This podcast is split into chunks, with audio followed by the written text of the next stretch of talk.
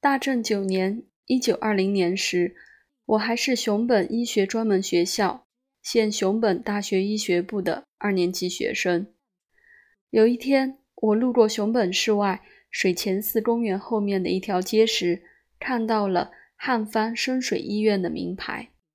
那时见过的其他医院的广告牌子，如今都忘记了，只有这个深水医院的名牌还留在我的记忆里。为什么只记住了这个名牌呢？这是因为数年后我也研究起汉方，得以翻阅旧时记忆的缘故吗？不，并不是那样。记得当时看到这个名牌时，我是用轻蔑的眼光看“汉方”两字的。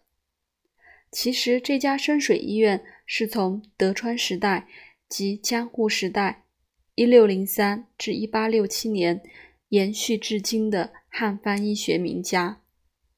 对此一无所知的我，好像透过名牌看到的是一种江湖庸医的面孔。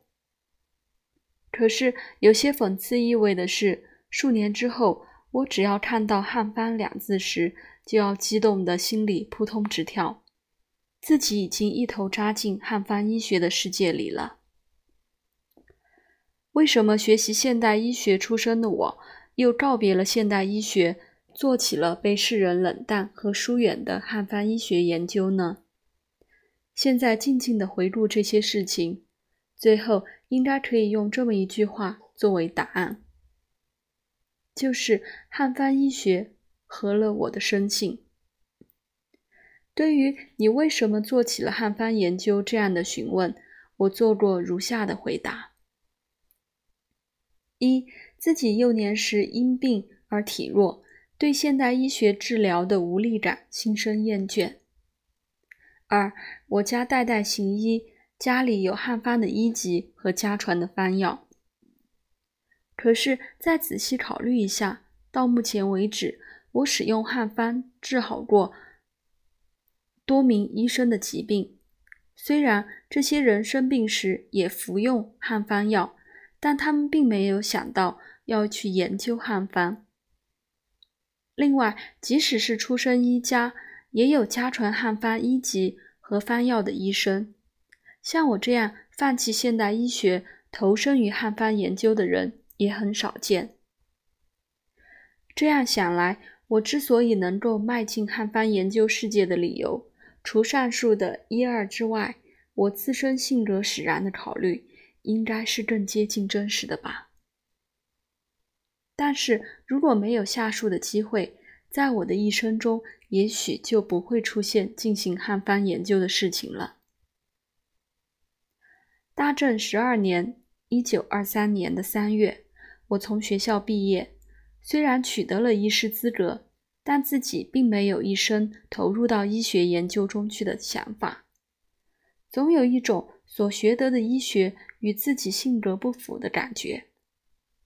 就这样，没有一个要去积极做某件事情、达成一定目标的理想，完全是顺其自然的回到了家乡。父亲是个开业的医生，于这一年的十月里，五十五岁上病故。我必须为养活母亲和弟弟妹妹而工作，然而除了行医才能支撑生计，别的什么也干不了。于是我就继承父亲的工作，在土佐今高知县的海滨。开业行医了，就这样，我不由自主的成了一名医生，很快的度过了两三年的时光。昭和二年（一九二七年三月）的一个早上，我像平时一样，于开始诊疗工作前，先看看报纸，读卖新闻。这一天，报纸文艺栏目里有一篇对汉方医学的新研究的书评，书的作者。是中山中直。书评的作者叫福永荣。我看了这篇书评，产生了阅读的念头，便立即向出版社保文馆订购了该书。中山中直在大正十五年（一九二六年）的日本及日本人杂志秋季增刊号上发表了《汉方医学复兴论》，引起了轰动。汉方医学的新研究就是在那篇文章的基础上做了若干补充，而于昭和二年二月二十五日，令我惊奇的是，这一天正是我的生日，出版发行的。我读了这本书，知道了一直被自己小看的汉方医学，实际上是很了不起的高级临床医学。以前认为汉方医学也就是兼服一些类似于新草、老鹳草等药草的民间疗法，现在真是为自己的无知而羞愧了。通过这本书的介绍。我知道了，汉方医学的《伤寒论》是世界最高的论述治疗学的古典医著。我从储藏室里找出了《伤寒论》，打开来看，但全是很难认的汉文，一行也没有读下来。那个时候，读卖新闻几乎每天都在公布向内务省提交的新刊行书目，看看有没有汉方医学相关的书呢？每天早上，我都是一边激动着，一边仔细的、仔细的搜索着这个栏目。就这样，终于发现了于昭和二年（一九二七年六月二十八日）发行的《汉华医学》《汉华医学》第一卷，便订购了该书。这本书是后来成为我的恩师的汤本求真先生。在生计困苦中以自费的形式出版的，我读了它，下定了把自己一生投入到汉方研究中去的决心。从那时至今，三十年的日夜流逝而去。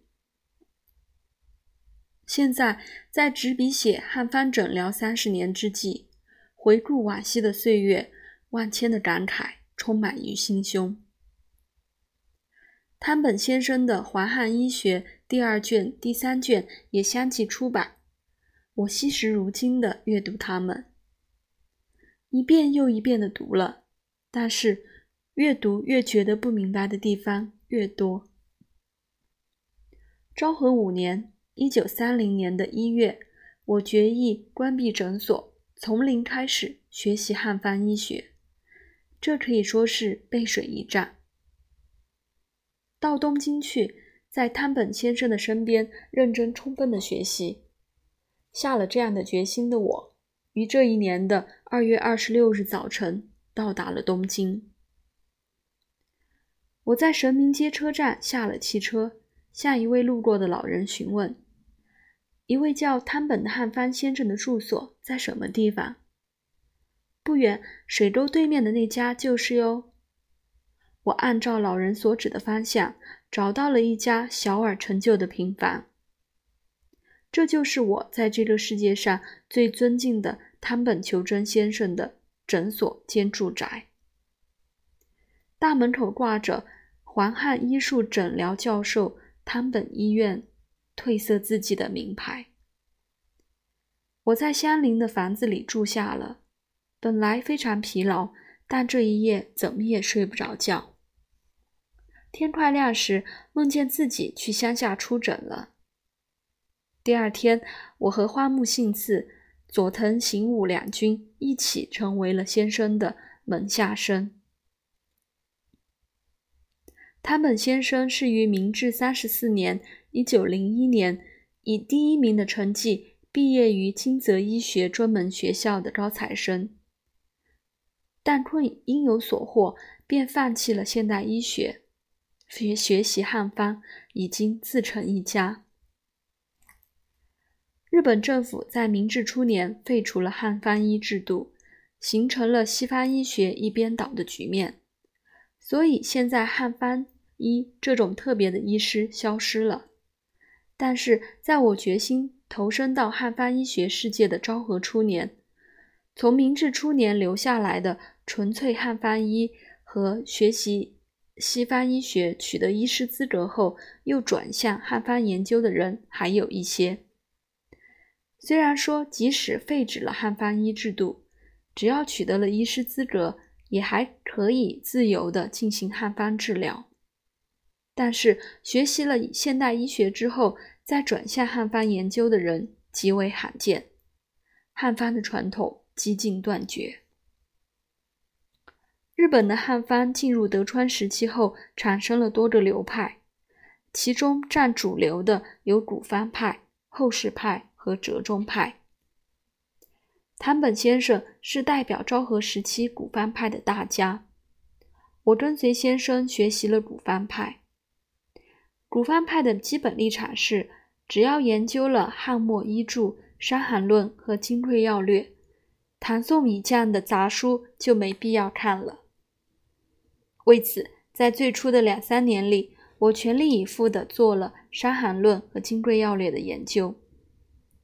这样一来，我达成了与汉方医学最根本经典的亲近和熟悉。像这样在学习的初期没有涉及杂学，而能够直接全力攻读了《伤寒论》，这是汤本先生与我的恩赐。但是我终于还是产生了疑问：《伤寒论》和《金匮要略》的重要性是自不待言的。可是唐宋以降名医的著作都是无用的吗？真的就没有研究价值吗？这些疑问藏在心底，不得释然。有一天，从我的汉学老师全藤澄清先生那里得到了如下的告诫：“你是个古方派。”可是古方派有排他癖，你不觉得这是古方派的短处吗？我好像突然被刺了一下，吃了一惊。如果只认古方为是，便以后世方为非，这种态度与只认现代医学为是，以汉方为非的态度，不就一样了吗？此时我做了深深的反省，又下了决心，不论唐宋。金元明清的医书，还是德川时期后世派和折中派医家的著述，都要读。于是将归景南明的箴言挂于壁龛：“医者义也，一生于学方，无经古药，其乎至？”对呀，是这样的，从我的心底发出了共鸣。对于医术，没有古方与今方的区别，能够治愈疾病就好。这样，我从向古方一边倒的境地中解放出来，与后世派和折中派医师交朋友，壮大了自己的药囊。在这里，再次向这些师友献上感谢的话语。我在本书中收集了三十年经验里的近三百七十例验案。其中约一百五十例曾在《古医道》《汉方与汉药》《东亚医学》《东洋医学》《汉方》《日本东洋医学绘志》等刊物发表。这次又做了简单的修改。其他案例是从二次世界大战以后的病例记载中挑选的，以汉方诊断的必要症候为主，现代医学的记载尽可能的简略。在这些案例中，也有失败例和令我难言的卓雅东西。考虑到这类案例也许反而成为初学者的参考，也就鼓足勇气收录进来了。这些案例的主人公们给予了我宝贵的经验，在这一点上与师友一样，也是我的恩人。在即将执笔之时，也向他们各位奉上。感谢的话语。